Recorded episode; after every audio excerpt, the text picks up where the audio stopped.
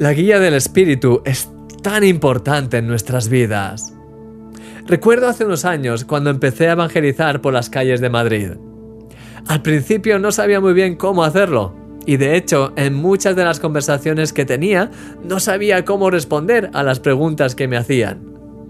Era un poco caótico, pero tenía fuego en mi corazón por hablar a los demás acerca del Señor, y eso me llevó a buscar más y más de Dios. Poco a poco fui aprendiendo de mis errores y fui descubriendo cómo hablar de una manera más enfocada según lo que el Señor ponía en mi corazón. Pude ver cómo cada vez más personas eran tocadas por mis palabras y cómo el Señor estaba obrando en las conversaciones. Fue tan precioso. Uno de mis mayores referentes en la Biblia es Esteban.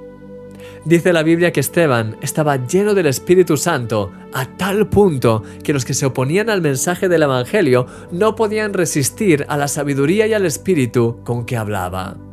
Amén. Yo deseo eso.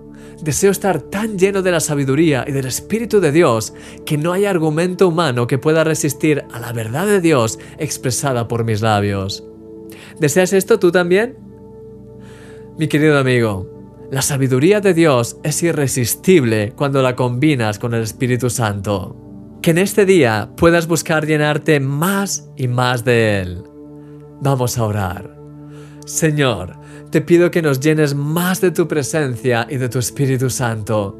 Que estemos tan guiados por ti y tan atentos a tus palabras que nuestros labios solo tengan palabras cargadas de sabiduría y de bendición para los que nos rodean. Inúndanos hasta rebosar de tu Espíritu Santo y de tu fuego.